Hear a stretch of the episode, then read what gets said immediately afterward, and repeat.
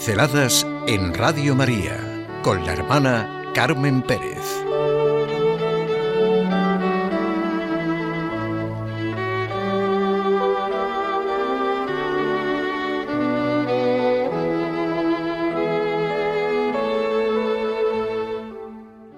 Señor, ¿existe el alma?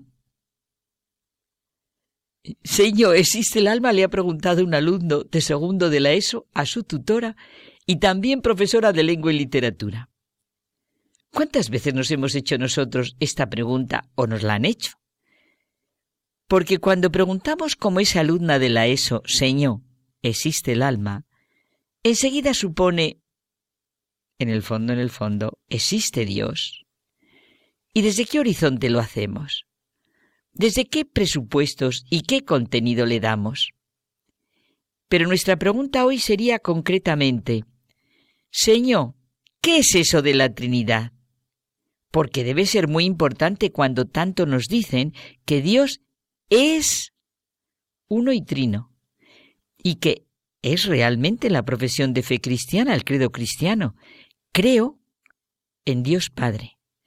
Creo en Jesucristo su único Hijo. Creo en el Espíritu Santo.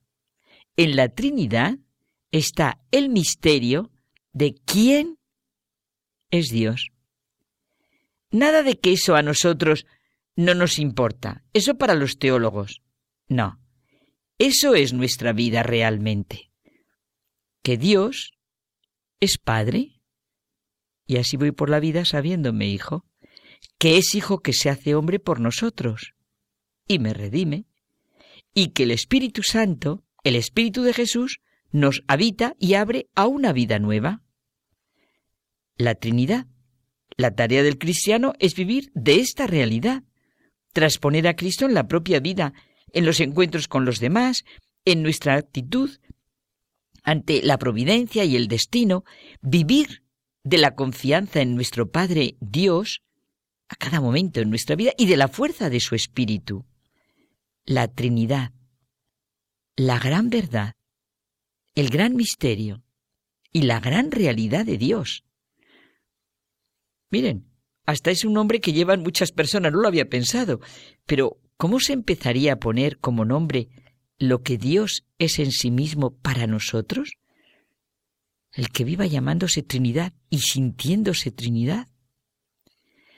Todos conocemos la leyenda en la que se relata que San Agustín paseaba por la playa mientras intentaba comprender el misterio de la Santísima Trinidad, cuando se encontró con un niño que quería meter todo el agua del mar en un agujero que había hecho en la arena o en un cubo pequeño con el que jugaba.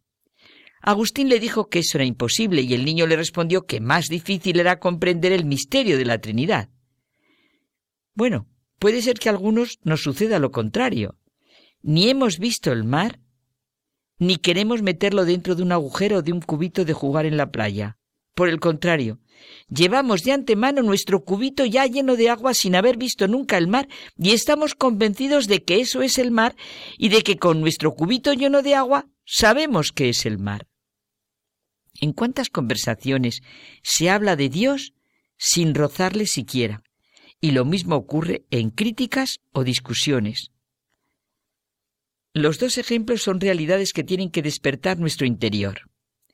Vamos a dejar nuestro cubo lleno de agua y a mirar el mar sin quererlo meter dentro del cubo.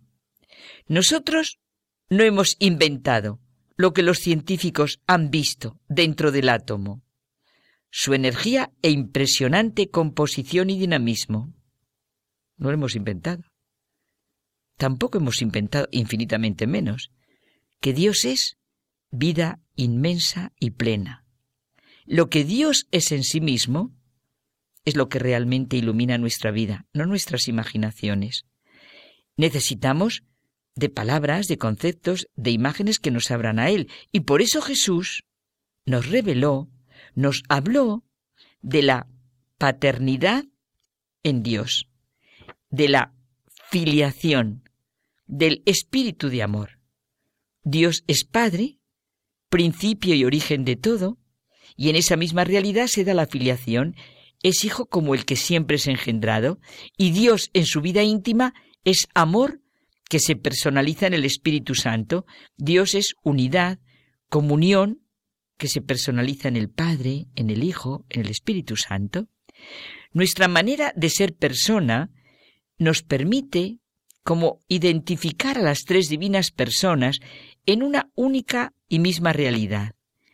Al Padre se le atribuye la creación, en la que hay un ser que ocupa un único y singular puesto, el ser humano, libre y responsable de todo lo que decida.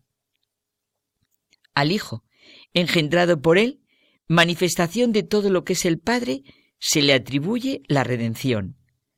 Es decir, la entrada libre y responsable a través de la humanidad de toda la creación en la gloria de Dios. Por ello asume en el espacio y en el tiempo la naturaleza humana. Y al Espíritu Santo, que procede del Padre y del Hijo, Jesús le llama el consolador, el abogado, el Espíritu de verdad, es su propio Espíritu, el Espíritu de Cristo, del Señor, de Dios, Espíritu de la Gloria. La misión del Hijo y del Espíritu Santo es inseparable. Desde el principio hasta el fin de los tiempos, cuando Dios envía a su Hijo, envía también su Espíritu, ese Espíritu que es el que nos hace hermanos de Jesús e hijos del mismo Padre. Si alguien compra una cosa, en su valor hay igualdad entre el precio y lo comprado. Si en menos, la cosa le queda por debajo, si en más por encima. A la palabra de Dios nada puede igualarse.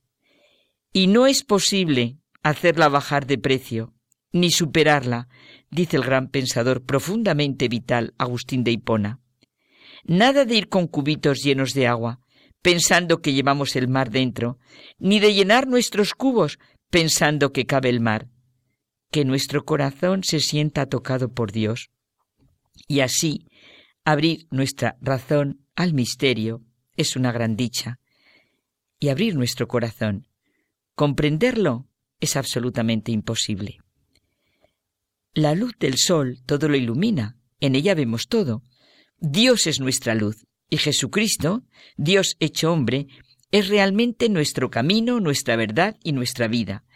Celebremos con gozo, pero con verdadero gozo, cada domingo el misterio cristiano, que es celebrar la enorme explosión de vida y amor que es la Santísima Trinidad y nos muestra lo que realmente es la resurrección, la ascensión del Señor y la venida del Espíritu Santo.